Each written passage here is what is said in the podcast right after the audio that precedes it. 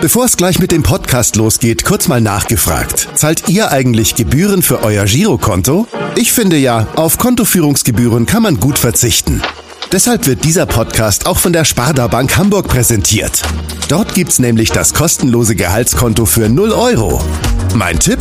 Jetzt mit nur wenigen Klicks online oder in der Filiale zur Sparda Bank Hamburg wechseln und Gebühren sparen. Und nun geht's los mit dem Podcast. Präsentiert von der Sparda Bank Hamburg.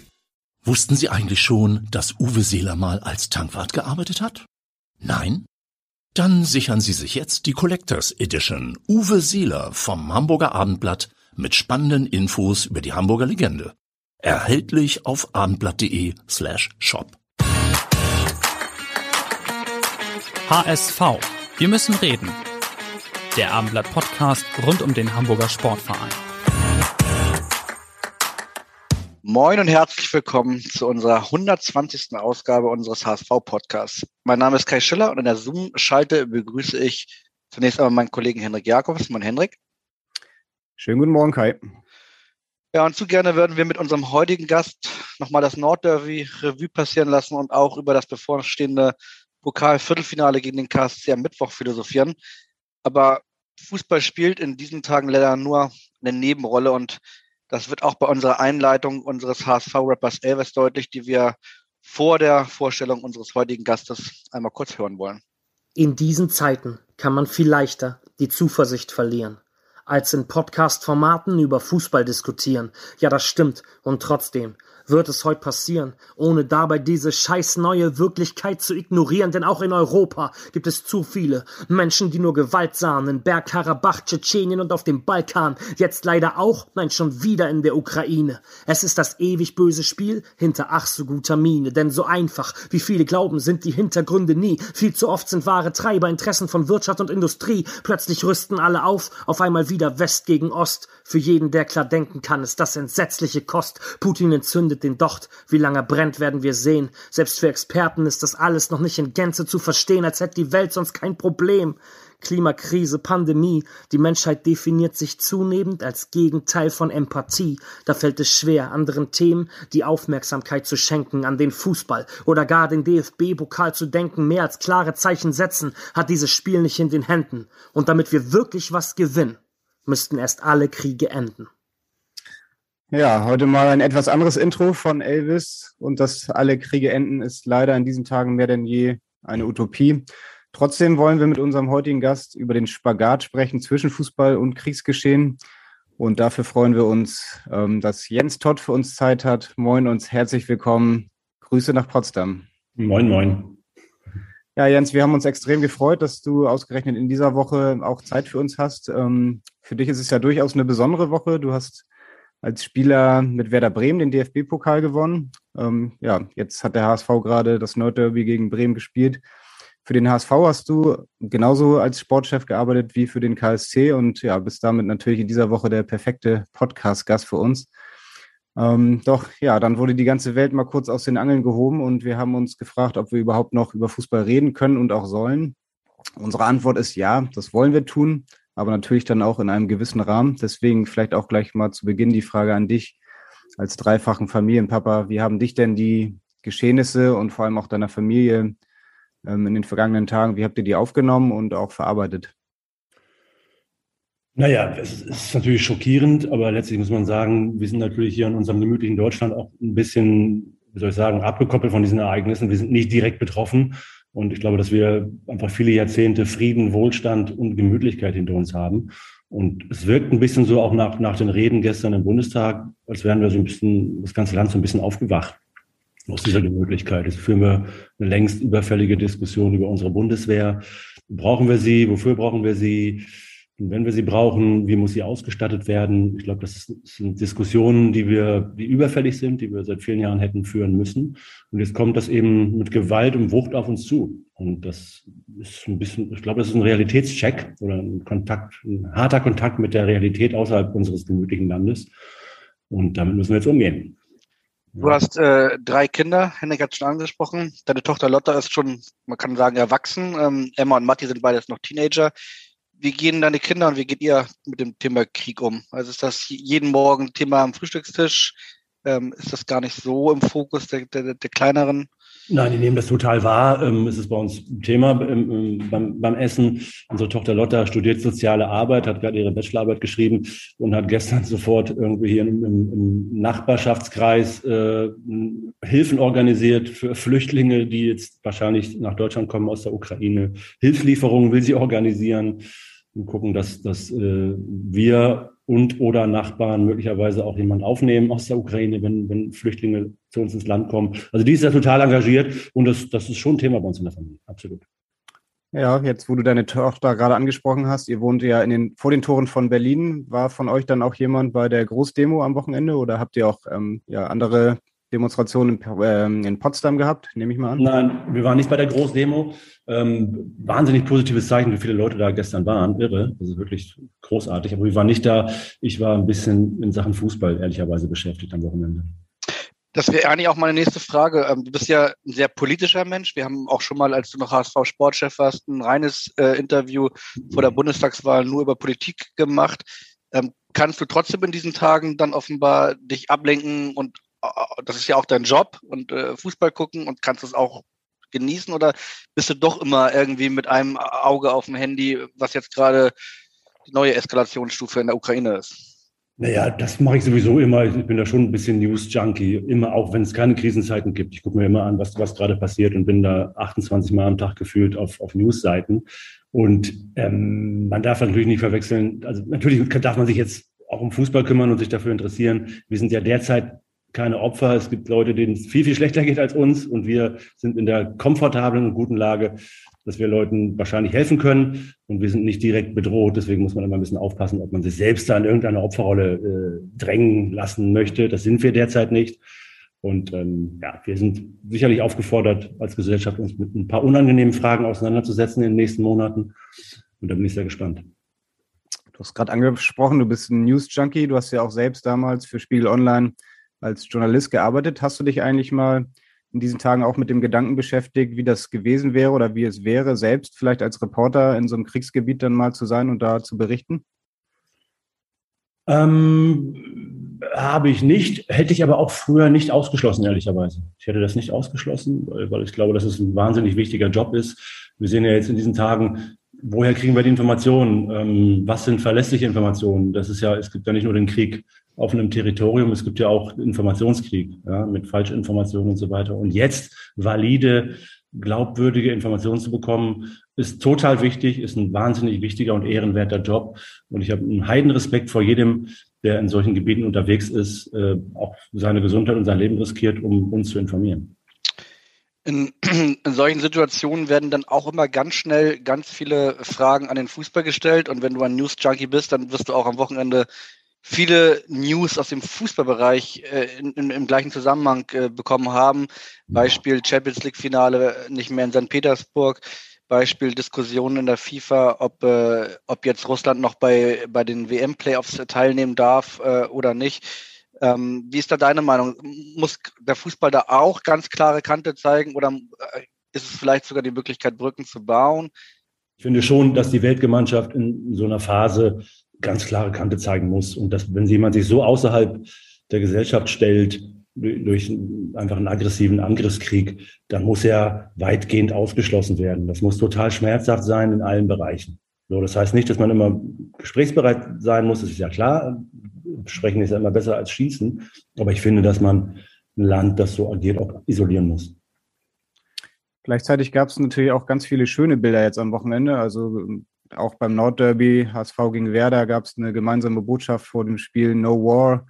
Ähm, in Benfica Lissabon gab es schöne Bilder, wo ein ukrainischer Spieler eingewechselt wurde und ähm, ja, das ganze Stadion applaudiert hat. Ist das auch diese Kraft des Sports, ähm, ja, die der Fußball dann auch insbesondere entwickeln kann, um da auch ähm, entsprechende politische Botschaften zu senden? Absolut, das, das, das kann verbinden, das kann Emotionen schaffen und natürlich kann der Fußball, weil sich eben so viele Millionen dafür interessieren, einfach eine totale Kraft entwickeln. Überhaupt keine Frage. Trotzdem ist es immer sehr viel einfacher, ein Plakat zu entrollen ähm, oder sich äh, zu einer Demo zu treffen bei schönem Wetter in Berlin, als wenn man jetzt irgendwie in so einem Gebiet ist und kämpfen muss und um sein Leben fürchten muss oder um das Leben seiner Familie. Es ist ein Riesenunterschied. Trotzdem, die Aktionen sind natürlich gut. Du bist seit einigen Jahren ja Spielerberater. Hat jetzt äh, der Krieg irgendeine Auswirkung auf, deinen Job, auf deine Arbeit? Nein, hat er nicht. Ähm, ich bin da jetzt ja auch nicht, sagen wir mal, viel in Osteuropa unterwegs, was das betrifft. Das hat derzeit überhaupt keine Auswirkungen auf mich. Das läuft derzeit normal und es ist ja auch schon eine Erfahrung, dass in Krisenzeiten auch der Fußball weiterhin funktioniert, weil die Leute auch den Ausgleich brauchen weil der Fußball auch in solchen Zeiten wahnsinnig wichtig ist. Das hat bisher keine Auswirkungen. Mhm. Du hast aber eben auch schon gesagt, du warst jetzt gestern am Sonntag als ja, oder im Bereich Fußball unterwegs. Ähm, war das dann jetzt für dich als Spielerberater, dass du irgendwo Spiele geguckt hast und dich mit deinen Spielern beschäftigt hast oder hast du dir das Nordderby HSV gegen Werder angeschaut? Beides habe ich gemacht. Ich habe mir das Nordderby angeschaut und habe dann ein Treffen gehabt mit einem jungen Spieler, den ich vertrete.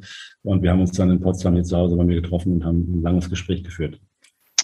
Es ist ja ganz normal, dass man, wenn sowas passiert, dass man dann auch oft äh, in seinem Freundesbekanntenkreis äh, guckt, äh, wer ist da vielleicht betroffen oder wen kenne ich, der aus der Ukraine kommt oder aus äh, Russland kommt, ähm, an wen erinnere ich mich. Bei dir erinnere ich mich, äh, dass du auch mit zwei Ukrainern zusammengespielt hast, bei, bei Werder Bremen, Viktor Skripnik und Juri Maximov. Musstest du an sie denken? Hast du noch an andere gedacht, die, mit denen du vielleicht mal in, in all den Jahren äh, Kontakt viel hattest? Ich habe an Viktor gedacht und ähm, habe mich gefragt, wie es ihm geht. Der ist ja jetzt in der Ukraine Trainer. Habe auch versucht, Kontakt aufzunehmen, äh, aufzunehmen habe aber bisher keine Antwort bekommen. Vielleicht ist es auch eine alte Nummer, die ich hatte. Äh, ich hoffe sehr, dass es ihm gut geht. Und die beiden waren ganz tolle Kollegen von mir bei Werder Bremen. Und ich hoffe, dass sie das alles unbeschadet überstehen und ihre Familien auch.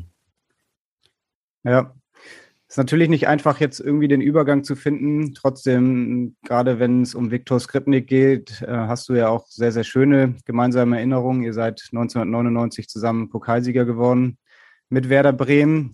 Und ähm, ja, vielleicht kannst du in dieser Pokalwoche dann trotzdem auch mit uns noch ein bisschen auf diesen Pokalfinalabend von 1999 zurückdenken, als ihr dann die Bayern im Elfmeterschießen geschlagen habt. Welche Bilder kommen da bei dir auf, wenn du an diesen 12. Juni 1999 zurückdenkst?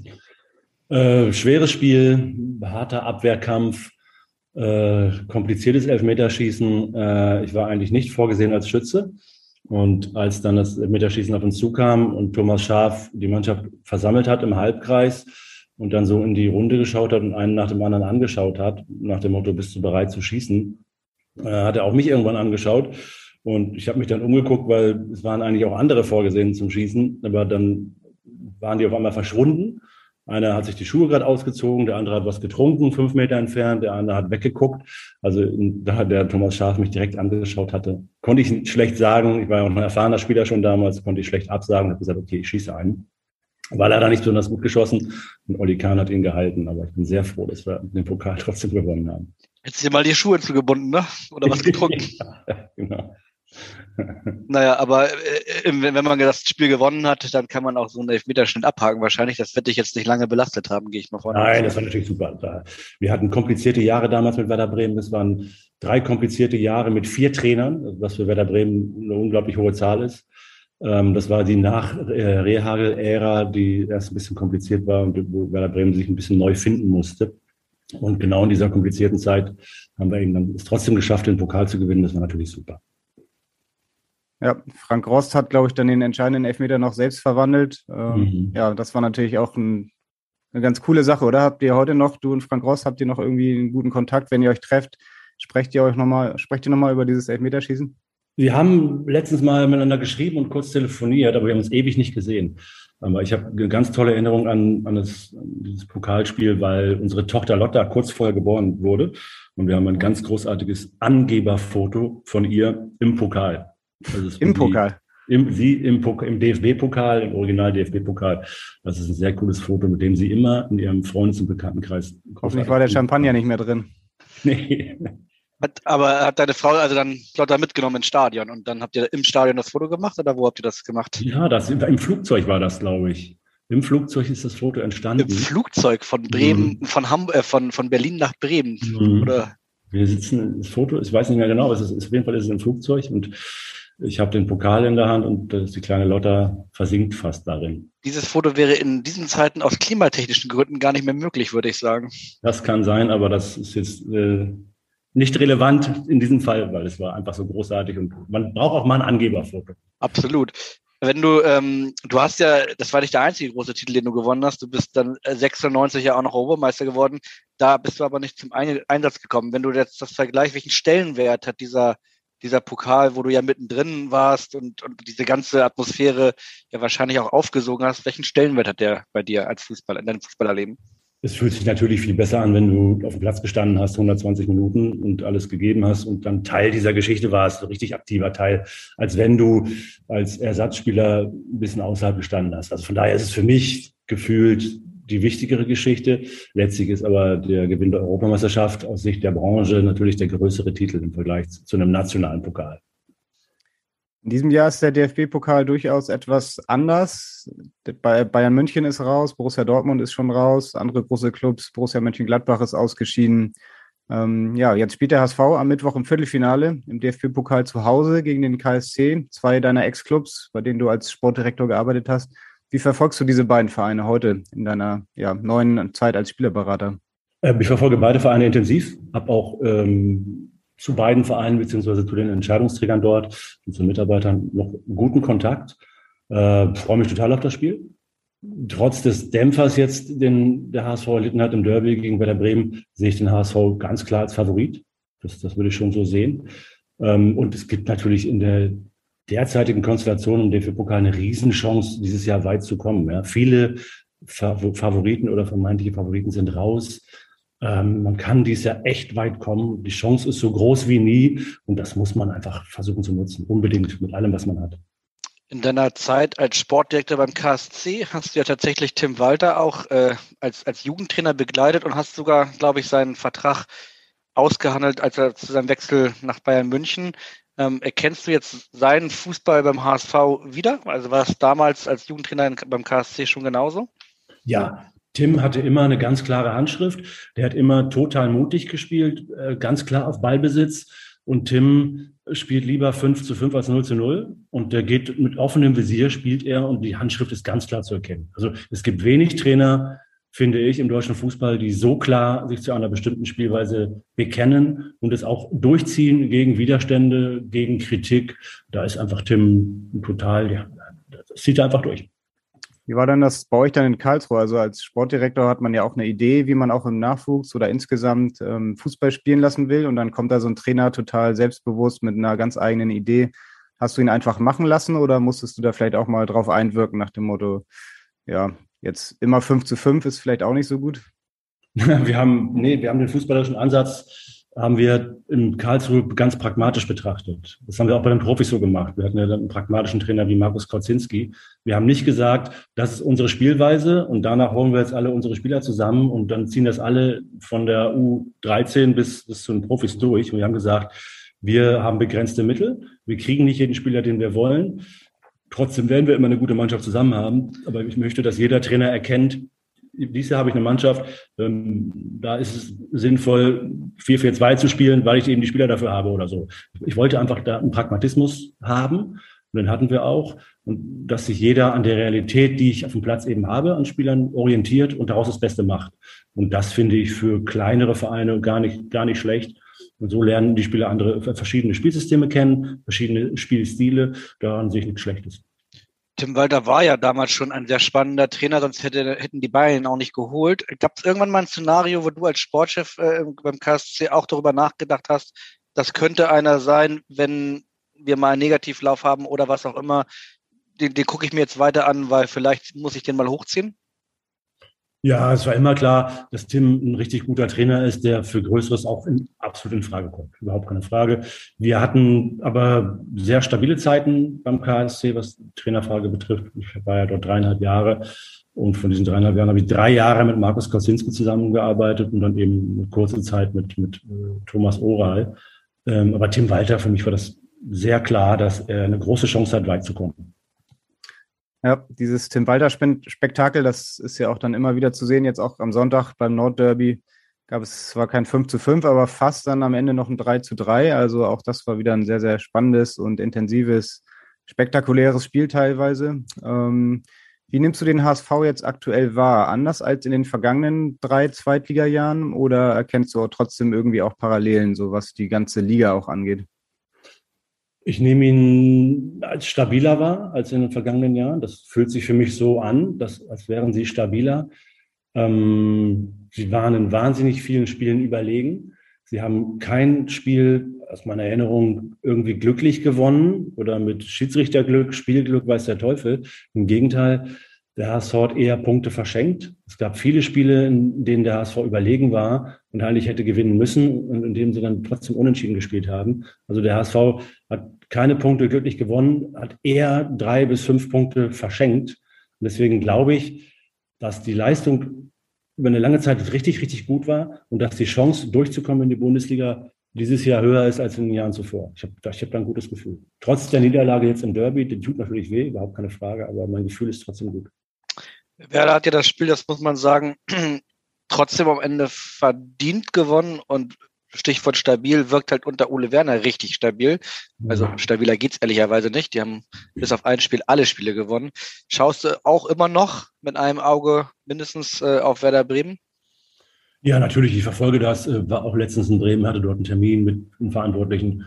Ähm, Ole Werner macht das super, muss man echt sagen, auf eine ganz ruhige norddeutsche Art. Ähm, Werder Bremen hat natürlich auch eine Bundesliga erfahrenere Mannschaft als der HSV. Da stehen einfach mal so 800 oder 1000 Bundesligaspiele mehr auf dem Platz. Ich glaube, dass Werder Bremen auch in dem Derby in der ersten Halbzeit insbesondere überlegen war. Keine Frage. Und wahrscheinlich hat von allen Mannschaften der zweiten Liga Werder Bremen die höchste Chance aufzusteigen. Ja, trotzdem hat Werder sich ja auch am Anfang der Saison noch sehr, sehr schwer getan. Du hast es gesagt, jetzt haben sie eigentlich die Spieler auch auf dem Platz, die schon diese Bundesliga-Erfahrung mitbringen. Ömer Toprak hat man dann auch gesehen am Sonntag, was er noch für eine Klasse hat. Vorne dann mit Füllkrug, Duxch, auch Bittencourt. Ähm, ja, denkst du, Werder wird jetzt von vorne weg auch durchmarschieren? Glaube, ich glaube ja. Ich finde auch, dass die Dramaturgie der Saison für Werder Bremen spricht. Sie hatten einen schwierigen, holprigen Start und dümpelten da irgendwie im Mittelfeld rum. Und äh, viele haben schon darüber geredet, na ja, diese erste Saison muss Werder Bremen eigentlich abhaken. Dieses Jahr schaffen sie es nicht und dann müssen sie sich irgendwie im nächsten Jahr neu finden und dann versuchen aufzusteigen. Und sie sind eben jetzt hochgeklettert. Und das ist, für mich ist es immer besser, wenn man zu Beginn ein bisschen einen schwierigen Start hat und dann äh, ist man eben in der Saisonmitte, äh, landet man oben und dann zieht man es durch, als wenn es andersrum ist. Wenn du andersrum erstmal oben stehst und dann runtergereicht wirst, finde ich es immer schwieriger, psychologisch. Und deswegen spricht sehr, sehr viel für Werder Bremen dran. Was für ein Spiel erwartest du jetzt am Mittwoch? Wird das ähnlich spannend werden wie am Sonntag HSV gegen Werder, also jetzt HSV gegen Karlsruhe ähm, auf Augenhöhe? Du hast gesagt, für dich ist der HSV der, der Favorit, aber wird das ein super enges Spiel werden? Die Frage ist, wie der HSV jetzt die Enttäuschung abschütteln kann vom Wochenende. Ne? Das ist jetzt ja, es ist wirklich blöd, weil es wahnsinnig wehtut. Es ist eine verlorene Chance, ganz oben zu sein. Und trotzdem ist das Pokalspiel total wichtig. Und jeder weiß, der HSV ist der Favorit und alle erwarten einen Sieg. Deswegen, ich erwarte schon eigentlich ein enges Spiel, aber für mich ist der HSV ganz klarer Favorit. Für den KSC gilt, dass mit dem Etat, den der KSC hat, ähm, jede Zweitligasaison, die sorgenfrei ist, das heißt, in der man nichts mit dem Abstieg zu tun hat, ist für mich eine erfolgreiche Saison. Und die haben sie. Christian Eichner macht das gut als Trainer. Ähm, sie haben mit unten nichts zu tun könnte sogar die Chance geben, dass wir noch ein paar Plätze klettern. Und damit ist es für mich, für den KSC eine erfolgreiche Saison.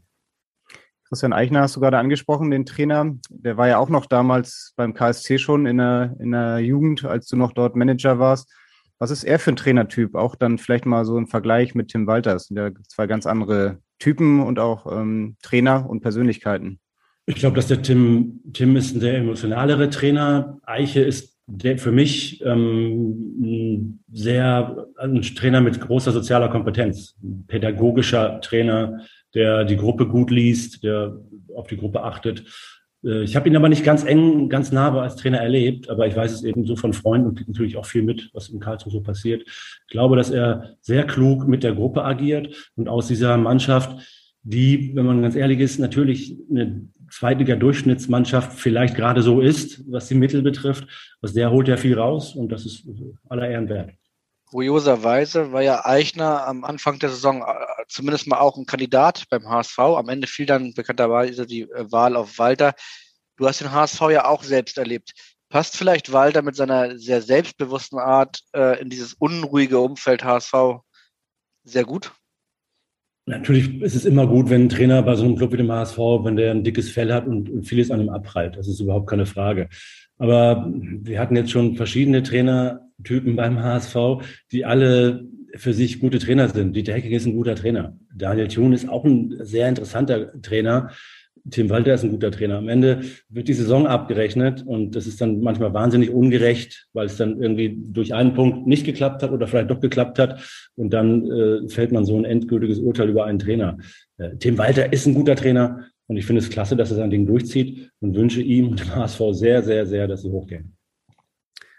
Kai hat es ja gerade gesagt, du kennst das Umfeld beim HSV, also nicht nur das Umfeld, du kennst den Club auch tief im Inneren hast dich dann auch in deiner Zeit beim HSV ja mit sehr, sehr verschiedenen Trainertypen wahrscheinlich auch beschäftigt.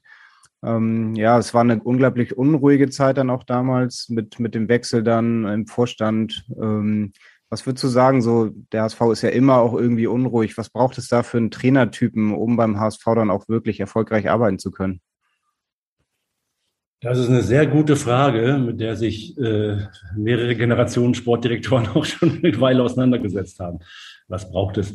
Ich glaube, es braucht eigentlich eine gestandene Persönlichkeit, die in sich ruht, die sich nicht zu sehr davon beeindrucken lässt, wenn es drumherum mal unruhig wird und die übliche, die HSV-übliche Unruhe aufkommt in der ganzen Stadt einfach eine gestandene Persönlichkeit, die auch schon ein bisschen was erreicht hat vielleicht und die nicht so leicht umzupusten ist. Ähm, aber es ist immer leicht gesagt. Es macht ja schon was mit einem, wenn man den Job ernst nimmt, dann macht es was mit einem, wenn, wenn der Erfolg ausbleibt oder es schwierig ist. Also nicht schwer zu beantworten. Mittwoch ist ja nicht nur das Spiel deiner beiden Ex-Clubs gegeneinander, sondern auch der ein oder andere auf dem Platz, äh, den kennst du auch noch ziemlich gut und einer derjenigen, die du immer noch sehr gut kennst, der hätte zu diesem Spiel am Mittwoch eine Frage an dich. Moin Jens, hier ist der äh, Meffo. Äh, erstmal schöne, schöne Grüße hier aus Hamburg. Und ich habe natürlich auch eine Frage. Und zwar, bist du eher für den KSC oder für den HSV? Ist ja wahrscheinlich kompliziert für dich. Ciao. Ja, schöne Grüße von Jonas Neffert. deine Hände auf, bitte. Nimm deine Hände weg. Es tat mir wahnsinnig leid, dass, dass der Jonas äh, wieder angeschossen wurde. Ich finde es absurd, welche Elfmeter gegeben werden. Äh, und der, der Meffo hatte ja schon das Pech in dem Relegationsspiel KSC gegen HSV, dass er angeschossen wurde an die Hand und dass es daraufhin einen Freistoß gab, der dann reinging. Wahnsinn. Ähm, ich wünsche dem KSC wirklich alles Gute, aber jetzt ist mein Herz wirklich sehr nah beim HSV und ich wünsche dem HSV, dass er aufsteigt und DFB-Pokalsieger wird. Das heißt, ähm, dadurch, dass die Zeit noch nicht so lange zurückliegt, bist du dem HSV emotional etwas stärker verbunden, weil du hast ja auch beim KSV äh, sogar eine längere und auch emotionale Zeit gehabt. Ja, aber ich habe als Kind, als Zehnjähriger irgendwie das HSV-Trikot angehabt zu Hause in Nienburg und ich habe zweimal für den HSV gearbeitet, einmal als Nachwuchsleiter und einmal als, als Sportdirektor. Und das war schon eine intensive Zeit für mich und ich, ich wünsche diesem Verein alles Gute. Das Handspiel von Meffert, das wir eben angesprochen, darüber wurde natürlich gestern und auch heute wahnsinnig viel in, in Hamburg äh, diskutiert.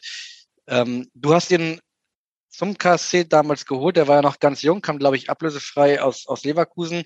Ähm, heute ist er so richtiger Führungsspieler beim HSV. War das für dich schon damals absehbar, was für eine Karriere der junge Jonas Meffert, ähm, was der für eine Karriere machen kann? Mm, ja, wir haben natürlich was in ihm gesehen, überhaupt keine Frage, sonst hätten wir es ja auch nicht gemacht.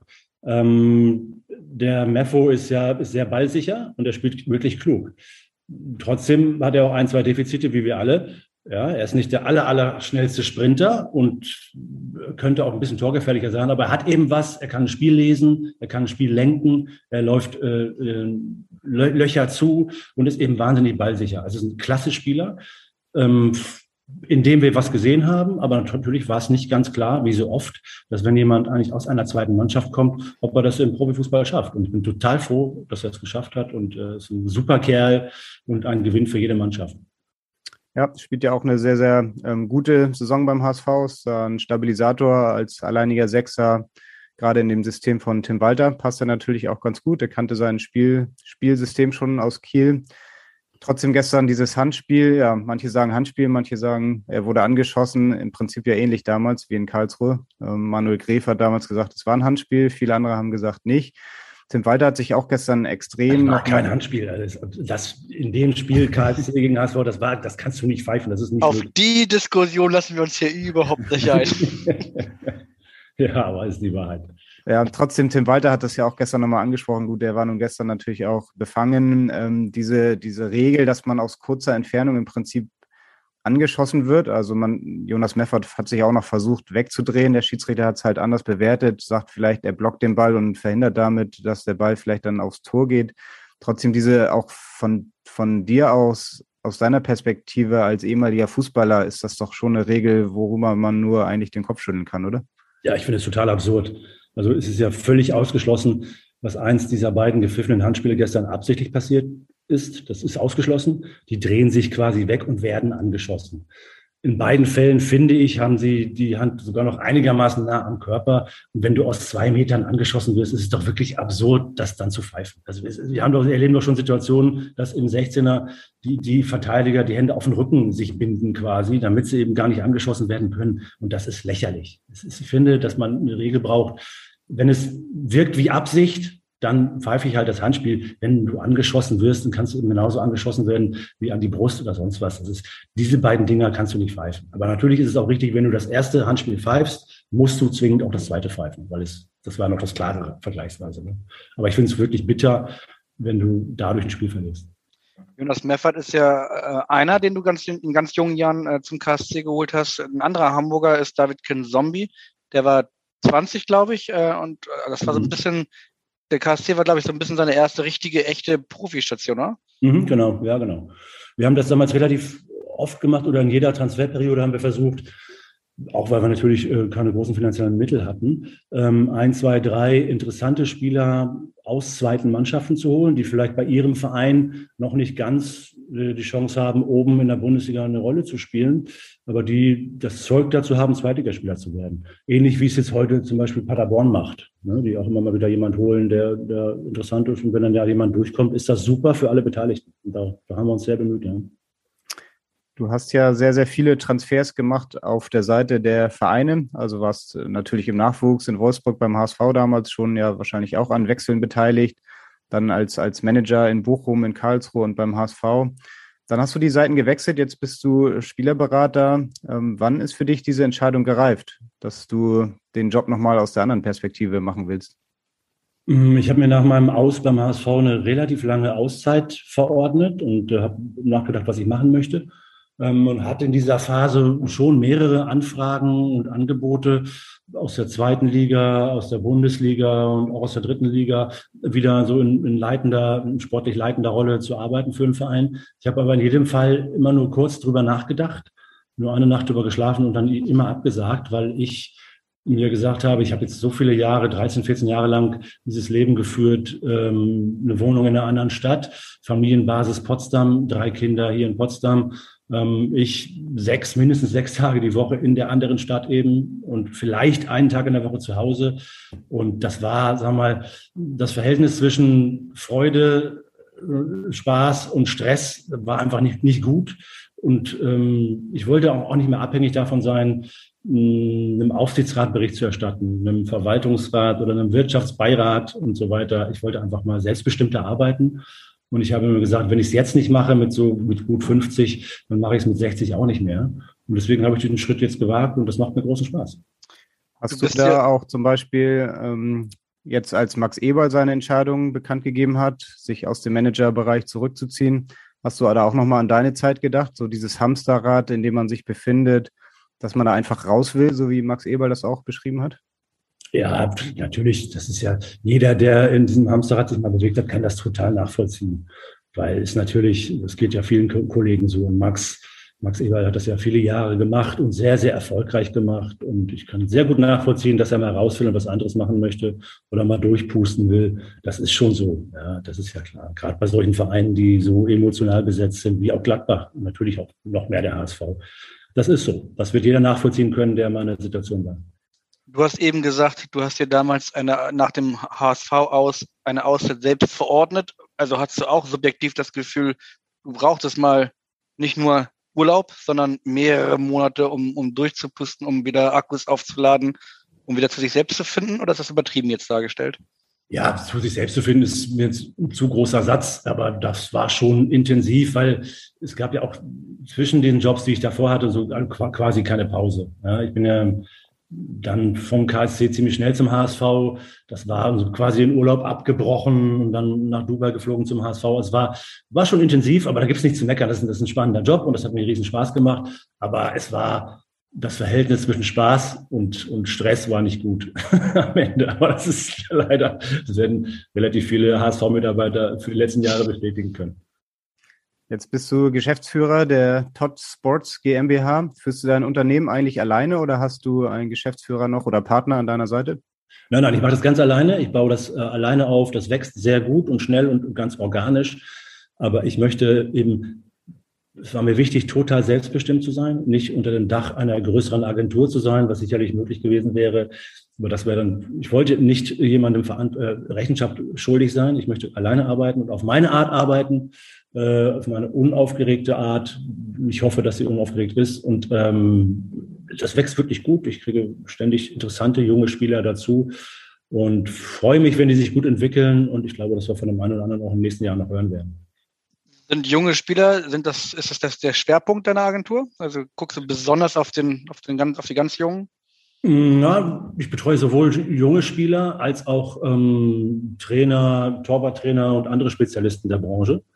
Ähm, ich habe äh, einen Vertrag verhandelt für den Nachwuchsleiter von Hertha BSC, äh, Pablo Tian, der seit einem halben Jahr Nachwuchschef ist bei Hertha BSC. Den habe ich vertreten.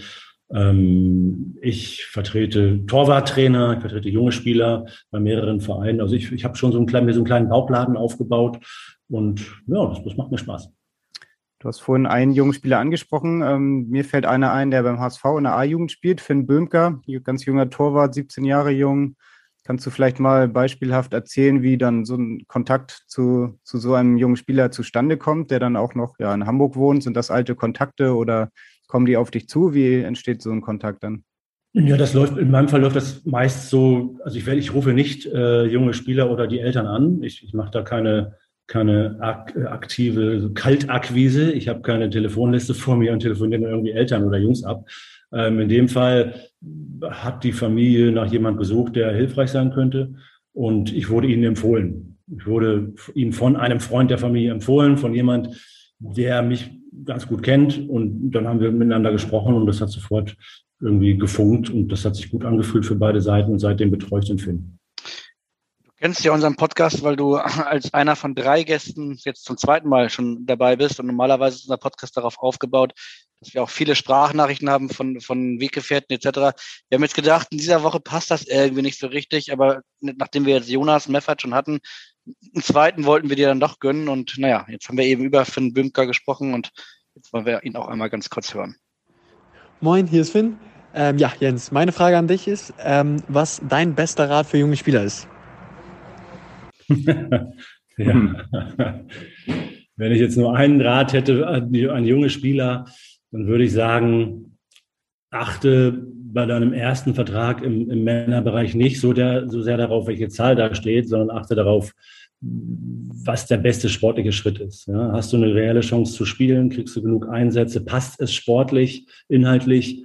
Weil wenn das passt, kommt das Geld irgendwann von alleine. Und mit dem ersten Vertrag muss nicht das Geld, sollte nicht das Geld im Vordergrund stehen. Wenn das stimmt, ist es, wenn das Geld stimmt, ist es super. Aber der sportliche Aspekt muss, muss im Vordergrund stehen. Jetzt steht Finn Bümker noch nicht ganz im Vordergrund im deutschen Fußball. Trotzdem, er hat auch schon ähm, beim DFB Lehrgänge bestritten, auch, glaube ich, Spiele schon. Also der ist dann ja durchaus auf dem Radar auch von anderen Vereinen und Beratern. Ähm, kriegst du das in so einem Fall dann jetzt schon mit? Es gibt ja dann schon immer wieder auch ja, so ein Hype um junge Spieler, die sich dann weiterentwickeln können. Ähm, melden sich da viele Vereine, versuchen vielleicht auch andere Berater da schon ranzukommen. Ähm, ja, wie ist das? Ja, es ist bei, bei jemand wie Finn immer so, dass andere Agenturen da auch aktiv sind und den vielleicht abwerben wollen oder sich für ihn interessieren. Und natürlich ist auch Finn ein Spieler, der bei anderen Vereinen auf dem, auf dem Schirm ist. Überhaupt keine Frage. Finn hat eben für die deutsche Nationalmannschaft gespielt. Finn hat einfach eine super Kombination aus, aus ganz viel Talent und auch dem richtigen Kopf, um es weit zu bringen. Und das wünscht sich jeder. Also das ist von daher ist das ein Spieler, der eine große Chance hat, weit zu kommen. Ähm, natürlich sind da noch einige Hindernisse zu überwinden, aber Finn hat ganz viel, was es braucht, um Profi zu sein. Und läuft es dann so, dann ruft Finn dich an und sagt, du, jetzt nur, damit du Bescheid weißt, ähm, mich hat Berater XY angerufen, ich wollte dir nur Bescheid sagen und du rufst dann Berater XY an oder ähm, belässt es dabei dann? Nein, das passiert ja, das passiert ehrlich gesagt ständig bei, bei meinen Spielern, dass andere Agenturen anrufen und da ja, sich ins Gespräch bringen und sich in Stellung bringen. Das ist ein Wettbewerb. Letztlich kann man das nicht verhindern. Und wenn, wenn einem da jetzt jedes Mal der Puls hochgehen würde, wird man ja auch wahnsinnig. Von daher ist das, das stresst mich ehrlich gesagt nicht. Ähm, ich hoffe, dass ich zu meinen Spielern so ein gutes Verhältnis habe und dass sie mit der Arbeit so zufrieden sind, dass das dann kein Thema ist. Aber das ist schon klar. Es wird, es wird natürlich massiv abgeworben, mit allen möglichen Dingen gearbeitet. Ben Böhmke hat ja noch gefragt, was du jungen Spielern rätst. Ähm das eine ist natürlich, wenn es um Angebote geht, dann, ähm, dann auch die entsprechende richtige Entscheidung zu treffen. Trotzdem, so ein junger Spieler braucht ja vielleicht auch auf anderen ähm, Gebieten Rat. Du kannst ihn vielleicht auch aus deiner Medienerfahrung in dem Bereich noch beraten. Und dann gibt's ähm, Vermarkterthemen. Ähm, ja, was gibt's da noch so für Schwerpunkte, die du vielleicht dann auch in deiner Agentur jetzt ähm, setzt, die dir persönlich wichtig sind? Ja, ich kann natürlich bei dem Medienthema schon, denke ich, hilfreich sein, weil natürlich alle Prozesse, die so im Fußball stattfinden können, das gehypt werden, das gedisst werden, habe ich natürlich alles schon erlebt. Von daher kann das sicherlich hilfreich sein. Vermarktungsthemen werden erst ab einem bestimmten Level äh, ein Thema, kommen wirklich auf den Tisch. Von daher ist das nicht so relevant. Ich glaube, es geht ganz wesentlich darum, die sportlichen Dinge hinzukriegen, einzuschätzen, bin ich jetzt gerade in einem kleinen Loch, das nicht überbewerten, bin ich gerade in einem totalen Hoch und alle lieben mich, auch nicht überbewerten. Also das immer richtig einzuordnen, ist, glaube ich, eine wichtige Fähigkeit und da versuche ich schon ein bisschen Geländer und Kompass zu bieten. Hast du als junger Spieler eigentlich einen Berater gehabt? Nein, ich hatte bis zu meinem 29. Lebensjahr keinen Berater, weil ich dachte, ich kann das alles allein und ich kriege das schon hin und ich verstehe das alles. Ähm, das war aber aus wirtschaftlichen Gründen ein totaler Fehler, weil wenn von Anfang an jemand äh, für mich verhandelt hätte, anstatt dass ich selber eben getan hätte, wären da bessere Ergebnisse eindeutig zu erzielen gewesen. Und das ist natürlich auch so, gerade bei jungen Spielern, Eltern können nicht objektiv sein, sollen ja auch nicht objektiv sein, wenn es um ihr Kind geht. Deswegen ist es auch für die Vereine eigentlich immer angenehmer, mit einem professionellen Berater zu sprechen, als mit emotionalen Eltern, die natürlich ihren Sohn lieben. Und äh, das ist dann, dann oft die schwierigeren Gespräche. Und wem hast du dich mit 29 anvertraut? Jürgen Milewski. Dem Hamburger. Jürgen Milewski hat genau einen Vertrag für mich verhandelt, den Vertrag äh, mit dem VfB Stuttgart. Und wir sind seitdem Freunde und verstehen uns sehr gut. Und wenn immer er nach Berlin kommt, gehen wir sehr gut essen. Hat er dir dann auch in deiner Zeit als Sportdirektor noch, vielleicht auch als Berater zur Seite gestanden? Es ist ja auch mittlerweile so, dass eigentlich fast jeder Trainer und auch Sportdirektor einen eigenen Berater hat, vielleicht auch einen Medienberater, dann aber auch ja, ein Berater, der vielleicht dann in der Szene dann mal den Namen irgendwie platziert und da hilft bei Transfers. Ähm, war das dann auch noch so? Nein, der, der Jürgen war, nachdem ich kein Spieler mehr war, nicht für mich tätig, aber wir sind befreundet und ich kann ihn immer fragen, wenn ich mal eine Info brauche und andersrum auch. Also wir unterstützen uns da, weil er einfach ein Freund geworden ist. Aber ich habe ihn nicht als Berater in Anspruch genommen, als ich ähm, als aktiver Spieler aufgehört hatte. Mhm. Was würdest du einem jungen Spieler mit Anfang 20 äh, der zwei Angebote raten? HSV oder KSC? Mm, kommt drauf an. Ähm, wahrscheinlich wird der HSV das bessere Angebot machen wirtschaftlich. Und dann müssen wir einschätzen, ähm, hast du eine reelle Chance, dort zu spielen? Planen sie dich als Stammspieler oder nehmen sie dich mal dazu, weil sie Fantasie haben und sie gucken mal, wie weit du im ersten Jahr kommst? Hast du dann im Gegensatz dazu beim KSC eine große Chance, Stammspieler zu werden? Dann würde ich sagen, geh zum KSC, sei da ein Jahr Stammspieler und dann holt dich der HSV vielleicht ein Jahr später. Aber das geht schon um die, für den jungen Spieler darum, wie groß ist die Spielwahrscheinlichkeit, weil es natürlich sehr viel besser ist, beim KSC 15 Spiele zu machen oder 25, als beim HSV dreimal eingewechselt zu werden. Beim HSV war es jetzt so in der Hinrunde ein großes Thema. Farid Alidou wurde dreimal eingewechselt und dann ist ein riesengroßer Hype entstanden, nachdem er es gut gemacht hat, hat dann aber auch in seinen ersten Spielen das ähm, gut gemacht, ist aufgefallen, ist beim DFB nominiert worden. Du hast vorhin mal gesagt, ist eigentlich ähm, vielleicht dann für so einen jungen Spieler nicht noch oder sollte noch nicht das erste Argument sein, ähm, viel Geld zu verdienen. In so einem Fall jetzt, wenn dann Eintracht Frankfurt kommt und ähm, vielleicht das Zehnfache eines Gehalts bietet, Würdest du da auch als Berater sagen, okay, Junge, dann das kannst du jetzt nicht ausschlagen oder würdest du da schon versuchen, darauf einzuwirken und nochmal zu gucken, was jetzt wirklich der beste Karriereschritt ist? Ja, man muss natürlich beides berücksichtigen. Ne? Wie ist die Konkurrenzsituation bei Eintracht Frankfurt für, für ihn, für Alidu? Ähm, hat er da eine Chance zu spielen? Dann spricht ja nichts dagegen, das zu machen. Wenn er sich zutraut und sagt, okay, ich, ich fresse den anderen auf, ich werde da schon spielen, dann kann man das gut machen. Ja? Also find, ich finde, er hat natürlich auch jetzt so eine typische Saison eines jungen Spielers gemacht. Äh, zu Beginn hat er alle begeistert und hat auch sehr frei für mich äh, gespielt, ganz äh, frei im Kopf und unbelastet, tolle Sachen gemacht. Dann kam die ganze Diskussion um den Wechsel, lange Verhandlungen. Dann ging die Leistung ein bisschen runter und hat nicht immer gespielt. Das ist völlig normaler Verlauf für einen jungen Spieler und ganz, ganz typisch. Du kennst äh, da hast du selber gesagt, den Medienhype dissen und, und, und, und, und hochjubeln. Die Bildzeitung zum Beispiel fragt heute, hat Ali Du das Zeug für die Bundesliga nach dem Spiel von gestern? Deine Meinung? Ja, talentierter Spieler, den ich, wenn ich Bundesliga-Manager wäre, gerne in meinem Kader hätte weil er was hat, was Besonderes.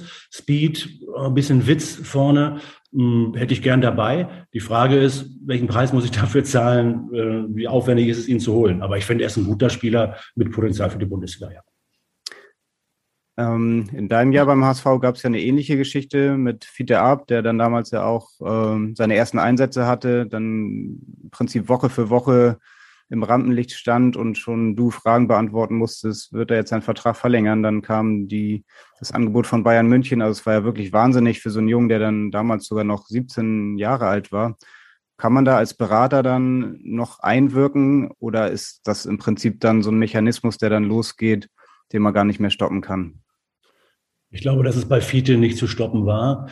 Äh, Fiete wurde ja auch vertreten von Jürgen Milewski, der ein sehr erfahrener und sehr vernünftiger und gelassener Berater ist. Äh, nur bei Fiete war das so, er hat halt für einen der größten Traditionsvereine Deutschlands gespielt, für den HSV im Norden. Und Fiete Ab war 17 Jahre alt, ist ein blonder Junge mit blauen Augen und ein Hamburger Jung quasi gefühlt und heißt auch noch Fiete Ab. Also das ist sozusagen, das kann man sich ja gar nicht, wenn man sich jetzt einen Spieler stricken müsste, aus Marketing oder Gesichtsgründen, dann wäre das genau so ein Spieler. Also der wurde vom ersten Moment an geliebt und dann kommt er als 17-Jähriger rein und macht dann auch noch irgendwie ein Tor und wurde dann ganz schnell Hoffnungsträger, obwohl, obwohl wir alle wissen, wussten, alle Verantwortlichen, die Trainer, ich und der Berater, dass das jetzt zu viel für ihn ist und dass wir ihn auch schützen müssen, dass wir den Hype ein bisschen abflachen müssen, ist uns das nicht gelungen, weil es sich irgend, also nicht genug gelungen. Es ist dann, es verselbstständigt sich so stark, der Druck wird so groß und der Hype wird so groß, dass ein Spieler dann wirklich Schwierigkeiten hat, das zu erfüllen. Und das ist schon, schon echt schade, weil ein ganz toller Junge, ein super Spieler, der auch überhaupt nicht abgehoben ist, ja, der irgendwie ganz demütig seinen Job gemacht hat und nur das Beste machen wollte. Ähm, das ist dann schon ein gutes Beispiel dafür, dass sich Dinge auch verselbstständigen können. Wir bringen ja heute einen etwas abgespeckten Podcast, aber zum Ende aller Podcasts, und das wollen wir uns auch heute nicht nehmen lassen, haben wir natürlich unsere Abschlussrubrik und die heißt Meine Top 3. Genau, und da wir jetzt über so viele Verträge gesprochen haben, haben wir uns gefragt, was sind denn deine drei besten Angebote in deiner Karriere als Spieler oder Manager gewesen, die du nicht angenommen hast? ähm, ich hatte als Spieler schon mal ein Angebot vom HSV, was ich nicht angenommen habe in den 90er Jahren. Weißt du noch, wer das war? Äh, Benno Müllmann und Felix Magath auch nochmal. Ja. Also Felix Magath ist mir in meiner Karriere immer so ein bisschen gefolgt. Er wollte mich zum HSV holen. Das habe ich dann nicht gemacht. Das war auch, glaube ich, eine ganz sportlich schwierige Phase des HSV damals. Dann wurde er mein Trainer bei Werder Bremen, kurz danach. Und dann bin ich zum VfB Stuttgart gewechselt und dann wurde er dort mein Trainer. Also er ist mir irgendwie so ein bisschen nachgereist. Aber ich habe ein paar Angebote abgelehnt und als Sportdirektor habe ich auch was abgelehnt aus der Bundesliga. Aber den Verein kann ich nicht nennen. Das ist jetzt blöd. Uh. Aber da musst du noch, das akzeptieren wir, wenn du uns noch Ein rheinischer Verein, sagen wir mal. Ein rheinischer Verein. Okay, akzeptieren wir, wenn du uns noch die Nummer drei lieferst. HSV, ein rheinischer Verein und? Ähm, Hertha BSC als Spieler, als ganz junger Spieler. Okay. Da war, da, da war ja. Hönes noch Manager oder? Hm, war er da überhaupt schon Manager? ich glaube ja. Äh, da hat, glaube ich, Hertha aber noch in der zweiten Liga irgendwie vor dreieinhalbtausend Zuschauern äh, im Olympiastadion gespielt. War noch nicht der Big City Club? Nein, noch nicht. Bereust du denn heute eines dieser Angebote nicht angenommen zu haben? Ja, manchmal überlegt man sich eben, was wäre gewesen. Ne? Das ganze Leben kann dann ja eine ganz andere Wendung nehmen, wenn man in einer anderen Stadt landet.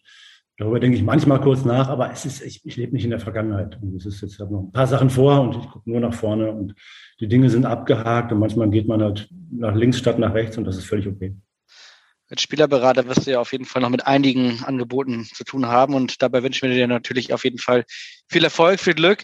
Vielen Dank, dass du dir ein bisschen Zeit genommen hast und auch, dass du ein paar offene Worte für äh, die sehr unschöne Lage, die wir gerade haben in der Welt, äh, gefunden hast.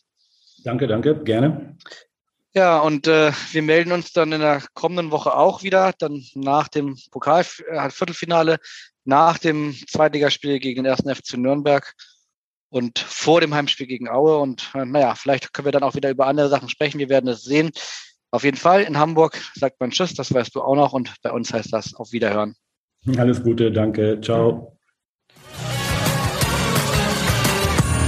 Weitere Podcasts vom Hamburger Abendblatt finden Sie auf abendblatt.de slash podcast.